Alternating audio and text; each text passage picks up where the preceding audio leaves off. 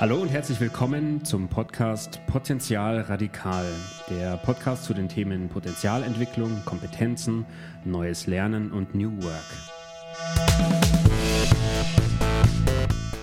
Huch, das war ja gar nicht meine Stimme im Intro, das war die Stimme des Lernenthusiasten und Lernkulturgestalters Benjamin Jaksch. Er hat meinen Podcast gekapert und dreht den Spieß um und führt ein Gespräch mit mir.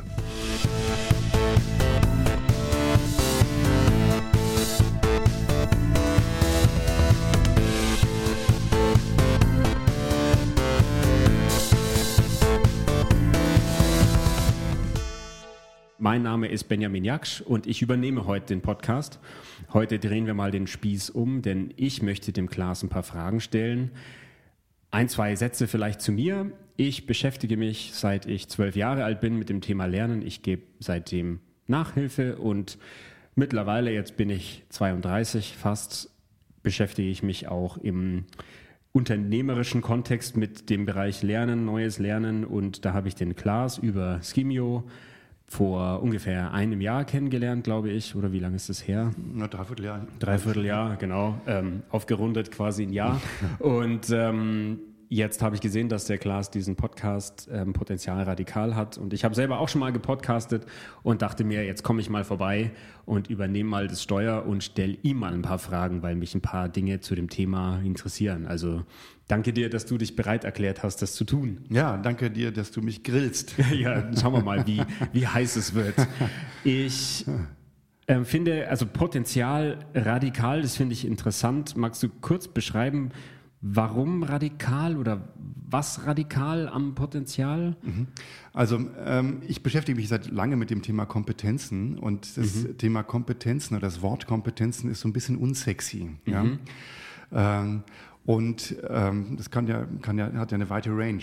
Kann mhm. sozusagen heißen, dass man etwas kann, kann aber auch sozusagen irgendwie eine Zuständigkeit heißen. Ich habe die Kompetenz, äh, sozusagen zum Beispiel 500.000 Euro im Halbjahr auszugeben. Das ist ein ganz anderes mhm. Verständnis davon. Mhm. Ja. So ist das manchmal missverständlich. Und ähm, dann äh, bin ich äh, vor einiger Zeit äh, unserem Mentor Gerd Bürich, ehemals mhm. Gründer der Bertelsmann University, begegnet. Und der hat immer gesagt, ja, also ich sage statt Kompetenzen, sage ich Potenziale. Mhm. Und der hat äh, eigentlich gesagt, er ist für die radikale Potenzialorientierung. Mhm. Und ich finde diesen Begriff sehr, sehr gut. Ja? Mhm. Ich finde, ein bisschen potenzialorientiert funktioniert ähnlich wenig wie so ein bisschen schwanger. Mhm. Ja, ähm, ja. Und ähm, äh, sich äh, konsequent daran zu orientieren, was jemand, äh, was, was Menschen, was Firmen, was Gesellschaften für Potenziale haben, äh, finde ich einen sehr, sehr sinnstiftenden Ansatz. Mhm. Und äh, umfasst eigentlich das, was ich dann auch mit den Kompetenzen, mit Kompetenzorientierung meine. Deswegen finde ich es eine gute Klammer. Mm, und was hat es dann für Folgen, wenn ich sage, wir machen jetzt Potenzial, aber radikal? Was wären da wirklich so ganz konkrete irgendwie Folgen, wenn wir es wirklich radikal angehen? Naja, ähm, zum Beispiel ähm, ist immer die Frage, was sticht eigentlich? Sticht eigentlich das, was die Leute können? Oder sticht zum Beispiel, was sie für Abschlüsse haben? Mhm. Ja?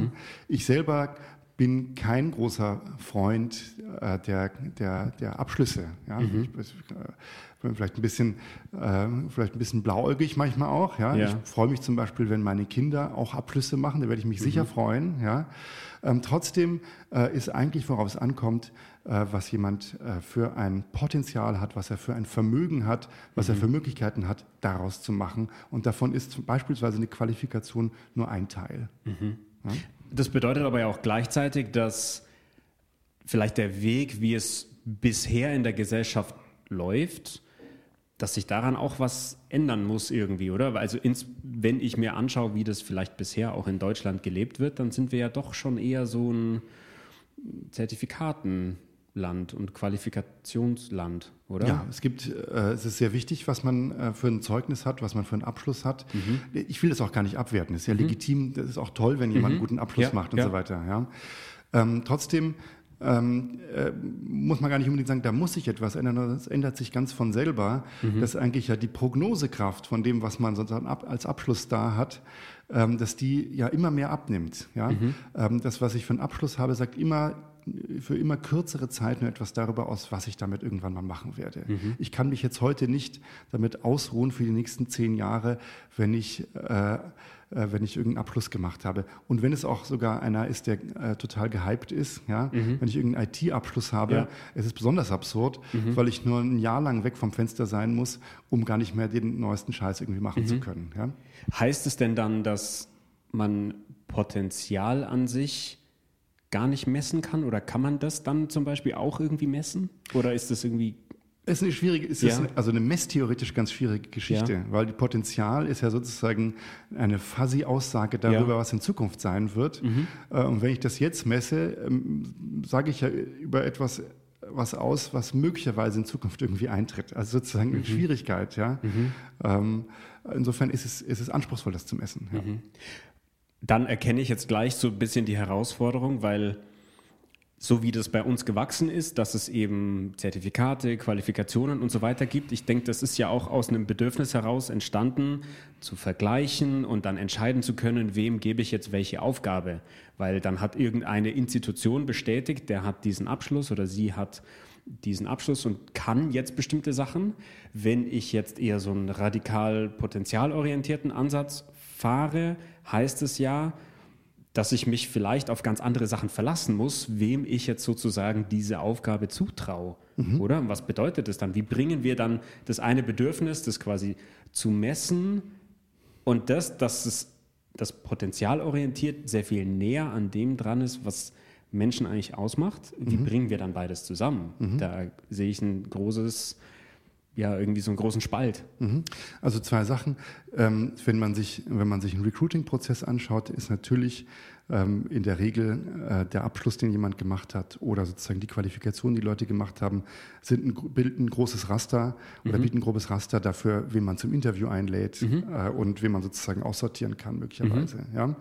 Ähm, ab dann kommt es eigentlich darauf an, was jemand für Potenziale, für Möglichkeiten hat. Mhm. wie man dann äh, Aufgaben äh, gibt, äh, wie man dann einen Job gibt mhm. und so weiter. Und man wird immer feststellen, äh, dass dann letztendlich äh, das sozusagen, ja, wie ich vorhin gesagt habe, der Stich ist. Ja? Mhm. Darauf kommt es dann eigentlich an. Die Soft Skills sind die Hard Skills. Mhm. Mhm. Und das geht ja dann eigentlich auch bei vielen Firmen, vielen Unternehmen erst richtig los, weil die Firma ja auch ein Verständnis davon hat oder so ein bisschen so ein Zielbild wo sich Menschen hin entwickeln sollen vielleicht, damit sie eine bestimmte Tätigkeit ausüben können. Also so etwas wie, wenn man eine Kompetenzenmatrix zum Beispiel nimmt mhm. und dann sagt, für die und die Rolle braucht der Mitarbeiter XY die und die Kompetenzen. Mhm. mhm. Muss sich dann daran auch irgendwie was ändern oder passt es schon so oder wie, wie muss man das verstehen? Ist die Frage, wie dynamisch und agil diese Matrix sein kann. Ja. ja ähm, und ähm, wie fest diese Rollen überhaupt sein können. Es gibt von Unternehmen und von Mitarbeitern gibt es natürlich das Bedürfnis, dass man sich irgendwie verortet, dass man auch sagt, ich möchte die äh, Stufen der Leiter äh, kennen, mhm. die ich da irgendwie ja. erklimmen kann. Das ähm, ähm, möchten nicht nur die, die, äh, also diesen, diesen Rahmen möchten nicht nur Unternehmen vorgeben, sondern auch Mitarbeiterinnen mhm. fühlen sich darin wohl, wenn sie irgendwie einen Weg können, kennen mhm. und sagen, mhm. naja, äh, ich weiß, was ich zu tun habe, um mhm. dorthin zu gelangen. Mhm. Ja? Ähm, ich äh, bin aber der Überzeugung und sehe das auch bei vielen Unternehmen, ähm, dass äh, diejenigen, die sagen, ja, wir wissen sozusagen äh, nicht ganz genau, wie diese Matrix aussieht, mhm. sondern wir müssen uns unternehmerisch äh, in die Zukunft bewegen. Und das bedeutet auch, dass wir uns sozusagen äh, diese Potenziale unserer Mitarbeiter wecken und mitnehmen müssen, mhm. um deren Zukunft und aber auch um die Zukunft des Unternehmens zu gestalten, ähm, dass diese Unternehmen besonders äh, ja, progressiv und erfolgreich sein können. Ähm, ja. Mhm. Ist das auch eine, ich sag mal, eine Frage von der Unternehmensgröße, ob man das machen kann. Also, weil das klingt jetzt für mich, wenn wir jetzt ein kleines Unternehmen sind, mit 12, 15 Leuten zum Beispiel, klingt das für mich eher umsetzbar, dann das Vertrauen sozusagen schon dem Prozess zu geben, dass das sich in die richtige Richtung entwickelt. Aber wenn ich jetzt an einen großen Konzern denke, bei dem mehrere tausend Leute arbeiten, finde ich das eher schwierig. Ist das eine Frage von der Größe, ob man das umsetzen kann? Mhm. Also innerhalb von großen Konzernen äh, muss es solche äh, Hierarchien und Rollen mhm. und Pfade und so weiter mhm. geben. Ich würde sagen, dieses Bedürfnis, äh, das setzt ein, spätestens wenn ein Unternehmen, ich begleite ja viele Startups auch, ja.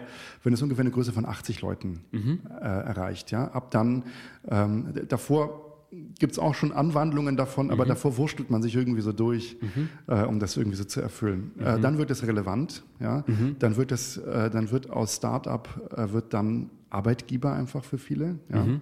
Und Arbeitsplatz, Arbeitsstelle, mhm. Altersvorsorge, Karrieremöglichkeiten, bla bla bla, Titel, ja. Und dafür ist das nicht so relevant. Ähm, trotzdem kann man sich innerhalb äh, von diesen äh, großen oder größeren und dann auch großen Organisationen, äh, kann man sich sozusagen immer jeweils ein Habitat vorstellen, in dem sozusagen so eine freiere äh, Entwicklung auch möglich äh, ist und mhm. dem es sozusagen auch Spielräume geben kann, mhm. Äh, in denen man ähm, ja, potenzialorientiert vorgehen kann. Muss immer trennen äh, zwischen dem, was man bewertet und mit dem, was man auch einfach so fördert. Nicht alles äh, muss da sozusagen stromlinienförmig auf die Bewertung sozusagen zulaufen, sondern es kann auch Spielräume geben, wo es darum geht, ähm, Leute äh, mit, deren, ähm, ja, mit deren Potenzialen zu entfalten. Zum, mhm, zum Nutzen und im Rahmen des Unternehmens, ist ja klar. Ja, ja das finde ich, bringt mich zu der Frage oder zu dem Bereich, um den es mir auch heute so ein bisschen geht, denn daraus entwickelt sich ja ganz automatisch. Für das Unternehmen steckt da drin sehr viel, selbst für das Unternehmen quasi sehr viel Potenzial mhm. zur Entwicklung und sehr viel Potenzial, das eben auch ökonomisch auszunutzen, mhm. dieses Human Capital, was man ja so schön sagt, oder eben Human Resource, wie als wäre das ein, ein Ölfeld, das man anbohren kann. Ja. Und ähm, es wird ja auch immer noch wichtiger, dass man eben diese wie du es vorher so schön gesagt hast, diese Soft Skills, die ja eigentlich keine Soft Skills sind, sondern eigentlich sehr viel härter als das, was man bisher bezeichnet hat. Mhm.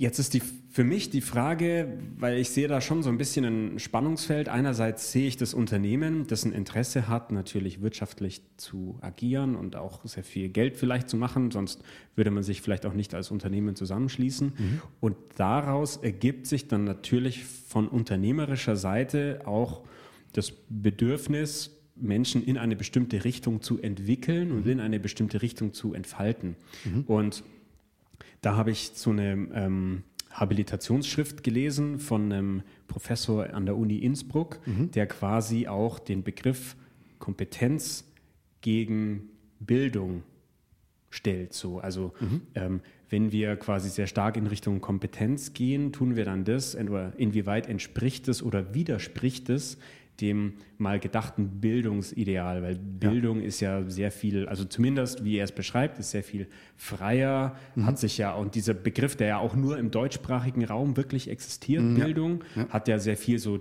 ursprünglich dieses Abbild Gottes und so, also mhm. sehr, sehr groß und sehr weit gefasst. Und da denke ich mir, mh, hm, welche, welche Aufgabe hat dann quasi auch ein Unternehmen, beziehungsweise auch welche Verantwortung, ja. wenn das Unternehmen anfängt, Menschen in eine bestimmte Richtung zu entwickeln? Ja, zwei Sachen ganz mhm. kurz dazu. Ähm, man kann Kompetenzen auf eine bestimmte Weise missbrauchen, indem man sagt, ah ja, wir können zum Beispiel hier Leute untertariflich einstellen, mhm. ja, weil wir feststellen, die haben die Kompetenz, zum Beispiel Altenpflege zu betreiben, mhm. ja, und deswegen müssen wir die gar nicht qualifizieren, weil sie können das ja eh. Ah, ja? Mhm. Deshalb, weil wir das können und wir es aber keine Fachkräfte sind, können wir sie einfach schlechter bezahlen. Ah, das ist natürlich ein, okay. ist natürlich mhm. ein äh, Trick, wie man sozusagen Kompetenzen nutzen kann, um Geld zu sparen. Mhm. Das ist schwierig. Ja? Mhm. Ähm, das andere ist, äh, sozusagen beim Ökonomisieren von Kompetenzen oder Potenzialen, das ist ganz richtig, das ist sozusagen eine zweischneidige Geschichte. Man kann sagen, die radikale Monetarisierung oder Ökonomisierung von Potenzialen ist genauso schwierig, wie wenn man es aber auch nicht oder zu wenig monetarisiert ja. oder kapitalisiert, weil es ist letztendlich äh, jede Ressource, jede Kompetenz, jedes Potenzial nicht zu nutzen, unmoralisch. Ja? Mhm. Es ist unmoralisch, Potenziale von Menschen nicht zu nutzen. Es ist so unmoralisch wie natürliche Ressourcen wie Wasser oder Nahrungsmittel zu verschwenden. Mhm. Ja? Mhm. Jede Verschwendung von Ressourcen ist unmoralisch. Und dieses, äh, dieser, äh, dieser, dieser Grad zwischen dem, ich nutze es einfach nur aus und nutze es profitmaximierend aus, zu, ich nutze es nicht, äh, ist sozusagen, der, der muss irgendwie beschritten werden. Ja? Und wenn es dann darum geht, in welche Richtung ich jetzt meine Mitarbeiter entwickle, also ich erkenne jetzt ein Potenzial, dass sich das bei der Mitarbeiterin XY in eine bestimmte Richtung entwickeln kann. Und das ist jetzt gerade fürs Unternehmen sehr gut, aber das ist jetzt vielleicht nicht zwangsläufig für die Mitarbeiterin das, was sie vielleicht unbedingt möchte, aber dann sage ich, dann kriegst du mehr Geld. Und das führt dann ja langfristig wieder zu Demotivation oder es führt zu Unzufriedenheit. Äh, da wird bisher ja sehr oft dann auch mit, mit dem Gehalt einfach gearbeitet. Also ich kenne viele Leute in großen Unternehmen und da braucht man sich auch nur so verschiedene Studien angucken. In Deutschland, wie viele Mitarbeiter großer Konzerne tatsächlich komplett unzufrieden sind, Ja. die 80 Prozent genau, gekündigt. eben, Ja? Die dann auch sagen, das Geld, das ich da bekomme, ist quasi eigentlich nur mein Schmerzensgeld so, weil ich vielleicht auch da irgendwann irgendwo reingerutscht bin, was ich vielleicht so auch gar nicht möchte.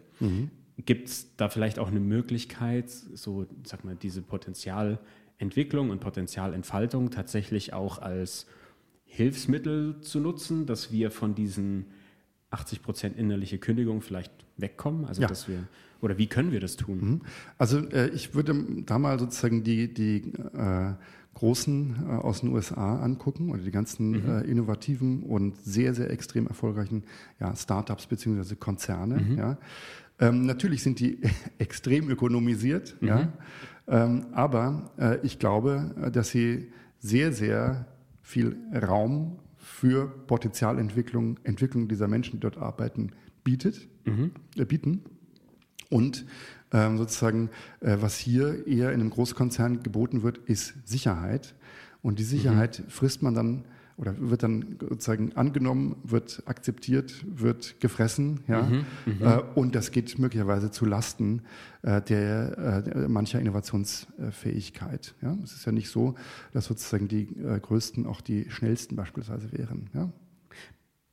was muss dann, weil das klingt für mich, als müsste vielleicht auch dann so ein jetzt im europäischen oder im deutschen Raum angesiedelter Konzern aber auch was dafür aufgeben. Also wenn wir sozusagen den Mitarbeitern jetzt nicht mehr so die Sicherheit vielleicht geben können oder geben wollen und jetzt mehr auch in Richtung Potenzialentfaltung, Potenzialentwicklung gehen, was müsste dann ein Unternehmen dafür aufgeben oder was wäre so der Preis, den man zahlt oder was müsste man anders machen, damit man das auch hier zulassen könnte quasi? Das ist, glaube ich, ist, glaube ich, eine komplexe, komplexe Geschichte, ja. Sicher. Ähm, aber es hat natürlich mit, hat natürlich mit, äh, mit äh, Sicherheit aufgeben, gewohnte Pfade aufgeben äh, zu tun, hat auch mit äh, zum Teil ähm, Macht äh, aufgeben oder ähm, ja, ähm, ja, Kontrolle sozusagen äh, aufzugeben äh, zu tun.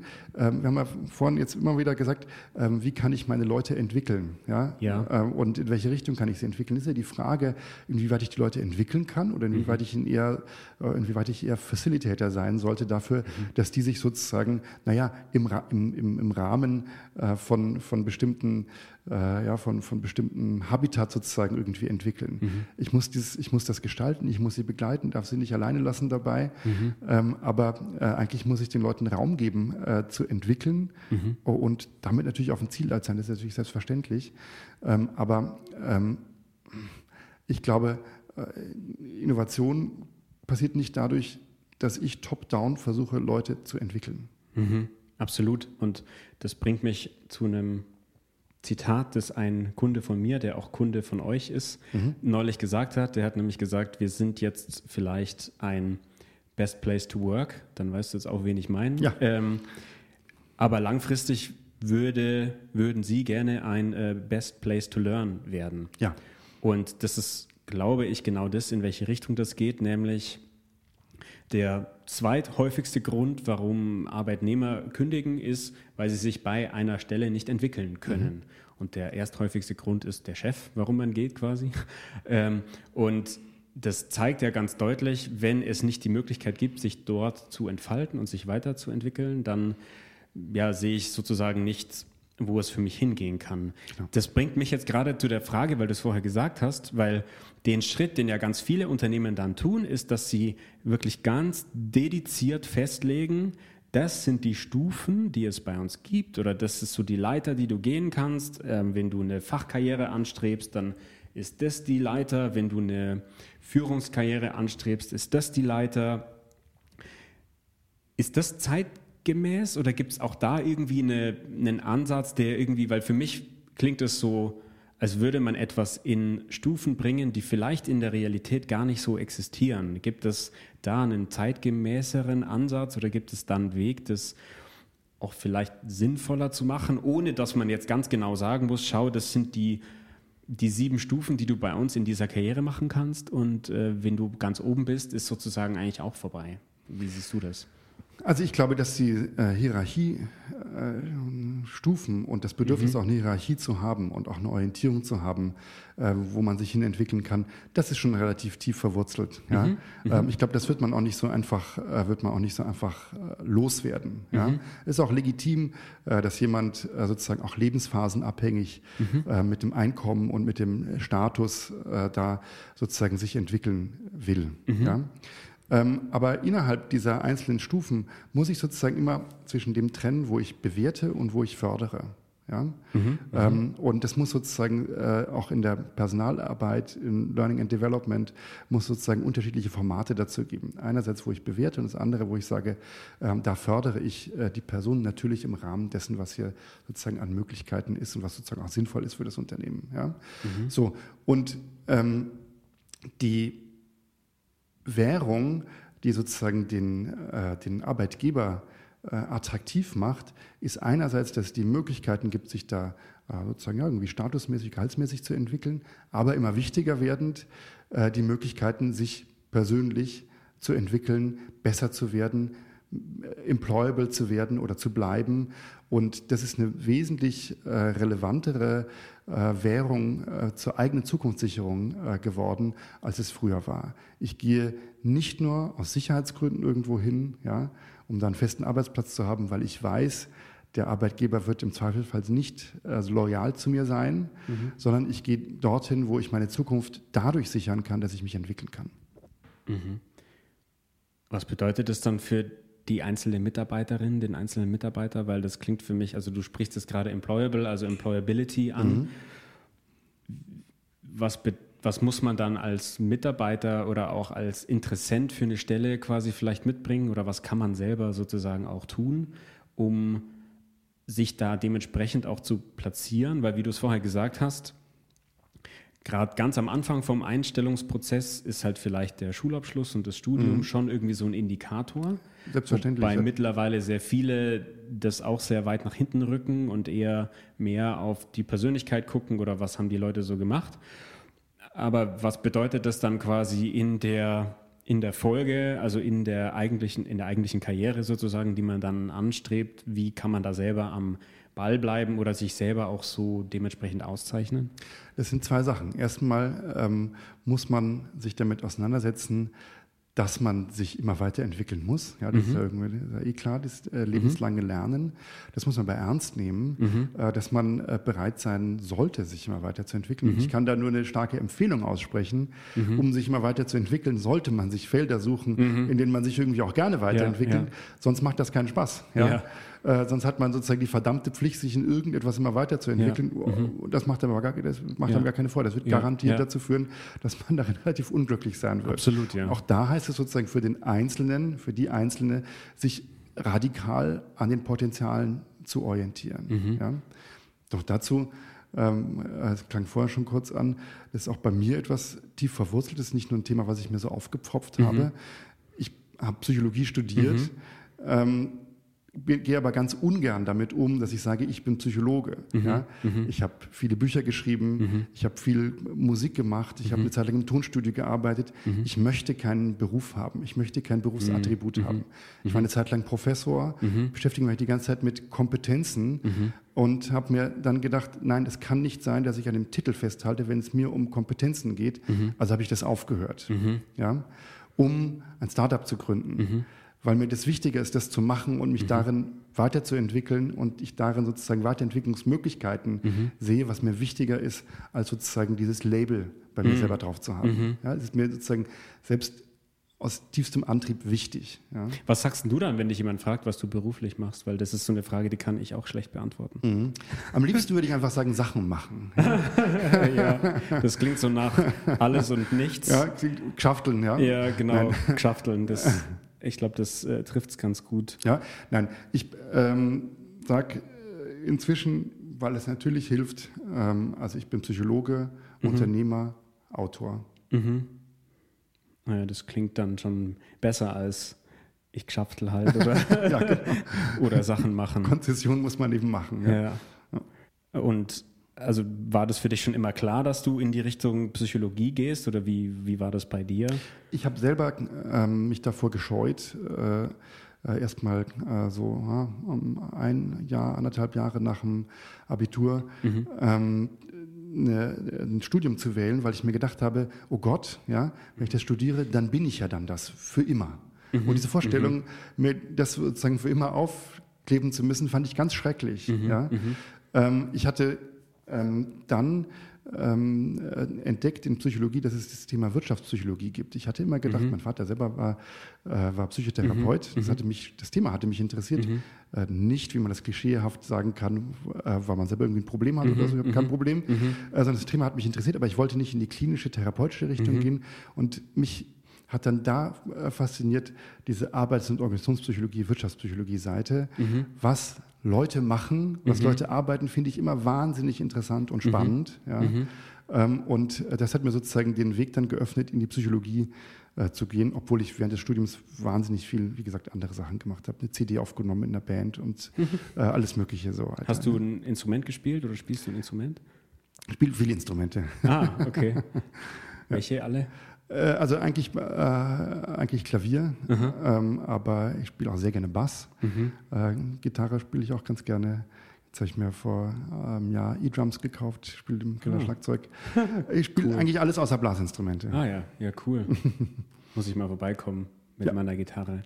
Sehr gerne. Ähm, und wie gehst du, weil das klingt für mich so, als würdest du für dich selber auch so das Thema lebenslanges Lernen und Weiterentwicklung irgendwie ernst nehmen? Wie gehst du selber bei dir persönlich damit um? Hast du eine Herangehensweise, so wie du deine eigenen Potenziale vielleicht wahrnimmst, entdeckst und dann vielleicht auch gezielt entwickelst? Wie machst du das bei dir selber? Schwierige Frage. Ähm, also ich bin, äh, also ich äh, habe ja sozusagen selber formal gelehrt. Mhm, ja. ja. Ich lerne aber selber sehr informell. Mhm. Ja. Also ähm, dadurch, dass ich mich sozusagen in ein anderes Feld reinarbeite, mhm. in das Feld Startup, E-Learning. Absolut, ja. Äh, oder ähm, wenn ich ein Buch schreibe, mhm. habe ich jetzt seit längerem nicht gemacht, werde ich mhm. jetzt wieder machen, ja. Mhm. Wenn ich ein Buch schreibe, dann ist das wie so ein kleines Studium oder Absolut, sozusagen so ein paar Semester, die man so macht weil man sich dadurch etwas erarbeiten muss. Ich mache das sozusagen durch das Tun. Ähm, und dadurch, dass dann dabei irgendwas rauskommt, erarbeite ich mir ein neues Feld. Mhm. So ist das, wie ich es bei mir selber beobachte. Und ähm, ich brauche immer die Möglichkeit, sozusagen irgendwie ja, neue Optionen zu schaffen. Ja, ich, mhm. äh, ja, ich möchte eigentlich immer, dass es, dass es neue Möglichkeiten gibt, mhm. dadurch, das, durch das, was ich tue. Und wenn ich merke, mh, hm, hier sind sozusagen die Möglichkeiten abgegrast, mhm. dann wird das Feld nicht mehr so interessant. Ja? Das heißt jetzt nicht, dass ich unstet bin, mhm. ähm, aber so im, wenn ich mich beobachte, ist das so. Ja? Und wenn du jetzt sagst Möglichkeiten, wählst du da auch gezielt, also ich beschreibe dir mal eine Beobachtung von mir selber, bei mir selber, weil ich mache das ja auch recht flexibel. Ich beschäftige mich sehr viel mit meinen Leidenschaften, Lernen, Bewegung, Bewusstsein. Mhm. Mm, stelle aber fest, dass man natürlich immer wieder auch so vor wirtschaftliche Herausforderungen oder dann eben auch wirtschaftliche Entscheidungen gestellt ja. wird. Wie, wie gehst du das dann selber an? Also wenn du jetzt gerade sagst, so Möglichkeiten abgegrast, mhm. wann kommt sozusagen die wirtschaftliche Entscheidung? Ist das so am Anfang oder gehst du das Thema erstmal an und überlegst dir dann so, dass man damit dann Geld machen kann, ist sozusagen vielleicht so ein Nebeneffekt oder. Mein Gott, ich bin der Geschäftsführer sozusagen von zwei Gesellschaften. Ja, da muss ja. ich darauf achten, ja. äh, dass da sozusagen, äh, dass da was, was durchläuft. Mhm. Ja. Ähm, und äh, das ist aber sozusagen was getrenntes von dem, von, von meinem, wie ich, ja, oder nicht ganz getrennt, aber sozusagen hat nicht, hat nicht in erster Linie etwas sozusagen mit meinem privaten mhm. Fortkommen zu tun. Ähm, es geht auch bei mir ganz persönlich nicht unbedingt um die Profitmaximierung, mhm. sondern es kann eine Mischkalkulation sein mhm. äh, von den äh, Dingen, die man so tut, dass, dass man sozusagen einerseits äh, sein Leben finanziert äh, und damit ähm, äh, und, und, sozusagen mit einem Spielbein ähm, was Neues, was man tut, mhm. quersubventioniert, sage ich mhm. mal so. Ja? Das finde ich spannend, weil wenn wir jetzt wieder zurückgehen auf das Thema Potenzialentwicklung zu ökonomisieren, ist es ja eigentlich die Herausforderung, die jede Mitarbeiterin, jeder Mitarbeiter, jeder, der sich im Arbeitsumfeld bewegt, für sich sieht. Dieses, ich habe gewisse Potenziale, die ich entweder vielleicht in selbstständiger Arbeit verwenden kann oder die ich bei einem Unternehmen platzieren kann. Und ich habe sozusagen immer die Fragestellung, was davon lässt sich vielleicht tatsächlich ökonomisieren? Also mit welchem Potenzial mhm. kann ich vielleicht Geld machen und ja. auch was verdienen? Mm, was mir vielleicht gleichzeitig Spaß macht, ja. wobei natürlich auch diese Freude teilweise, wenn es dann in Richtung, jetzt kriege ich auch Geld dafür, ja. kann möglicherweise auch getrübt werden, weil dann muss ich mich auch irgendwie damit beschäftigen. Richtig. Ja, ich habe da, also äh, in Bezug auf meine eigene Biografie, ich habe mhm. das festgestellt, als ich Bücher, ähm, also als ich viele Bücher geschrieben mhm. habe, ähm, habe ich gemerkt, also erstmal ist es sehr schwierig, mit Büchern viel Geld zu verdienen. Mhm. Ja. Äh, man kann seinen Urlaub verdienen, äh, Bücher mhm. sind auch Marketinginstrumente. Mhm. Ja, es ist mhm. also eine tolle Sache, das zu machen. Man kann sich da rein vertiefen. Es ist wunderbar, ein Buch zu schreiben.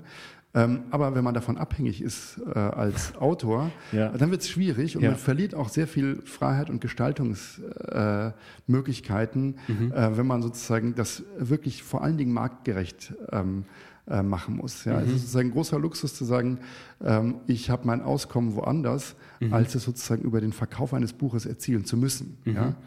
Ähm, mhm. ja, das, das, ist, das ist so. Es ist so, äh, dass sich auch manche Gruppen, die sich zusammentun, mhm so formieren, dass man sagt, naja, irgendwann müssen dabei irgendwelche Jobs rumkommen. Mhm, irgendwann ja. muss dabei irgendwas rumkommen. Ja. Sonst trifft man sich halt einfach nur nett auf ein Bier und ja. unterhält sich miteinander. Das verläuft sich aber dann unter Umständen. Ja. Mhm. Also äh, das ist schon so, äh, dass, dass viele Sachen, die sich verstetigen, äh, auch dann ähm, ökonomischen Hintergrund haben, was ja auch mhm. in Ordnung ist. Das ist ja nichts Böses. Das bringt mich so zu meiner letzten Frage, weil am ähm kommenden Samstag halte ich einen Vortrag auf einer Auszubildendenmesse, mhm. den ich genannt habe, Mach dich unersetzlich. Die Strategie, mit der du überall arbeiten kannst. Mhm. Und da sitzen natürlich überwiegend angehende Auszubildende, mhm. denen ich versuchen möchte zu erklären, dass eigentlich aus meiner Sicht momentan fast egal ist, welche ihrer Potenziale, die sie haben, sie entwickeln, weil wir eh noch nicht wissen in den kommenden Jahren, was in der Arbeitswelt wirklich wichtig wird. Also ich mache das auch anhand dieser, ja, wir wissen noch gar nicht, 65 Prozent der Tätigkeiten, die die Generation Z ausüben wird, die kennen wir ja heute noch nicht. Ja. Das heißt, ich möchte Ihnen auch so mitgeben, wenn du eine Leidenschaft für etwas empfindest, dann geht es auf jeden Fall nach, äh, versucht da besser zu werden, versucht es mehr zu machen. Und wer weiß, es weiß eh keiner, wie wir in den kommenden Jahren als Mitarbeiter wirtschaften werden, weil die Dinge, die automatisiert werden können, werden automatisiert werden in den nächsten fünf bis 15, 20 Jahren, je nachdem in welcher Branche. Ja. Deswegen finde ich es auch ganz wichtig, dass man einfach den Dingen nachgeht, die einem tatsächlich Freude bereiten, weil man dann zumindest langfristig auch nicht in diese innerliche Kündigung kommt, sondern tatsächlich einen Weg gehen kann, der einem sehr viel mehr Freude und auch, ich sag mal, Sinnerfüllung irgendwie liefert. Wie siehst du das? Ja, also wenn ich etwas mache, wo ich mich nur nach außen orientiere, was mhm. der derzeitige Marktwert dessen mhm. ist, ähm, dann, äh, und das nicht mit mir und mit meinen Bedürfnissen und mhm. Möglichkeiten äh, übereinstimmt, dann ist die Wahrscheinlichkeit sehr groß, äh, dass ich damit unzufrieden sein mhm. wird. Erfolgswahrscheinlichkeit das kann es trotzdem irgendwie haben, mhm. aber auch die Erfolgswahrscheinlichkeit für die Zukunft kennen wir nicht genau. Mhm. Ja. Äh, aber die Wahrscheinlichkeit, dass ich damit unzufrieden äh, sein werde, ist relativ hoch. Ja. Deshalb sollte ich eine Innensicht einnehmen. Deshalb sollte mhm. ich sozusagen von mir ausgehen, mhm. natürlich im Abgleich mit dem Markt, mit den äh, Arbeitsmöglichkeiten, die es gibt, mhm. aber sollte sozusagen eher bei mir anfangen. Ich sollte nicht einfach alle Angebote einfach so auf mich einstürzen lassen, das mhm. nächstbeste einfach irgendwie nehmen, mhm. sondern bei mir anfangen und sagen, ja, wie ich das immer sage, wer bin ich, was kann ich, was will mhm. ich, und kann ich daraus entwickeln, wo ich in der nächsten Zeit äh, hingehen möchte. Siehst du, dass sich da auch was in der Arbeitswelt ändert, weil das, was ich viel lese oder auch so mitbekomme, ist, dass ein, in sehr vielen Bereichen ähm, Menschen, die Potenzialträger sind und die irgendwie Experten in einem bestimmten Bereich sind, dass die sehr viel häufiger auch für verschiedene Firmen tätig sein werden, weil dieses Potenzial, dieses Expertenwissen quasi eigentlich Verschwendung ist, es nur in einer Firma zu bündeln quasi äh, und ich sehe schon auch, dass sich in ganz vielen Bereichen so Potenzialträger entwickeln können, die dann immer projektbezogen quasi für verschiedene Firmen eingesetzt werden können. Beobachtest du das auch irgendwie oder wie siehst du das? Hm. Ja, es kann natürlich äh, sein, dass es sozusagen so eine, so eine Schicht an High Potentials gibt, die mhm. quasi hier immer nur befruchtend zu den einzelnen äh, Projekten äh, und äh, Unternehmen einfach so hingehen mhm. als Hummeln ja, mhm. im Open Space mhm. äh, und immer äh, sagen, äh, hier mache ich etwas, hier mache ich etwas und vernetzt das möglicherweise miteinander. Möglicherweise eine äh, neue Form der äh, Beschäftigung oder Selbstständigkeit, mhm. da sozusagen irgendwie so ein Hybrid Angestellter zwischen unterschiedlichen äh, Stakeholdern zu sein. Ja. Mhm. Mhm. Ja, schön. Äh, dann die Zeit ist jetzt recht schnell vergangen. Äh, ich komme bestimmt vielleicht irgendwann mal nochmal vorbei und frag dich mal noch mal ein paar Sachen. Weiß nicht, hast du noch irgendwas, was dir jetzt gerade so auf dem Herz brennt? Sag du noch mal, wie du arbeitest und mhm. wo man etwas über dich erfährt. Ah, ähm, ja, mir geht das ein bisschen so wie das, was du vorher beschrieben hast, weil ich habe auch keine Berufsbezeichnung, die ich irgendwie für eine Schublade oder wenn ich das jetzt in der Schublade hätte, wüsste ich nicht, was ich draufschreibe. Ich versuche das auch eher themenspezifisch zu machen. Also die Themen, die mich reizen, sind auf jeden Fall Lernen, selbstorganisiert Lernen und Lernkultur.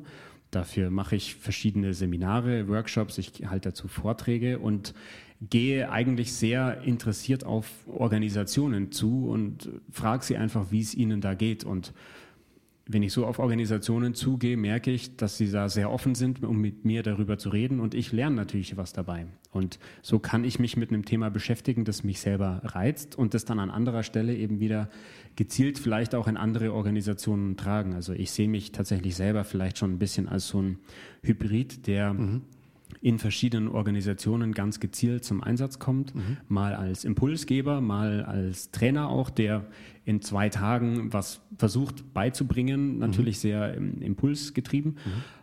Aber ich baue mir sozusagen selber meine, meinen eigenen Beruf und mhm. mache das wirklich sehr einerseits potenzialorientiert, weil mhm. es da sehr viele Dinge gibt, die ich, glaube ich, schon ganz gut kann und andererseits auch sehr nach meiner Leidenschaft, die eben ja Bildung, Bewegung, Bewusstsein. Das sind so die drei Themen, die da für mich irgendwie sehr viel in mir auslösen. Und mhm. so versuche ich das selber eben anzugehen. Mhm.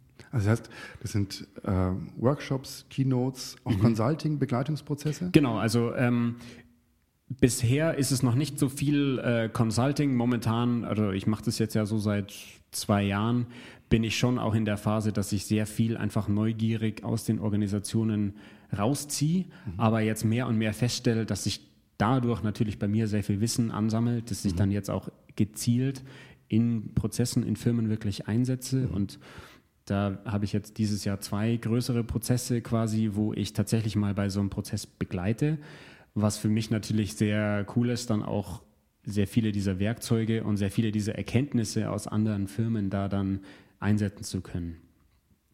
Und äh, ja, ich stehe hin und wieder ganz gern auf der Bühne. Das äh, finde ich auch, ich finde das toll, wenn ich Zeit mit Menschen verbringen kann und ich das Gefühl habe, nicht, dass sie hinterher erleuchtet sind, sondern dass sie selbstständiger nachdenken. Mhm. Und wenn mir das gelingt, dann, äh, ja, dann bin ich quasi glücklich. Danke dir, dass du dabei warst. Ja, ich danke dir für deine Offenheit. Ich habe wieder einiges gelernt und ich wünsche dir weiterhin alles Gute für deinen Podcast und deine Arbeit. Danke dir. Ja, dir mach's gut. Ciao. Ciao.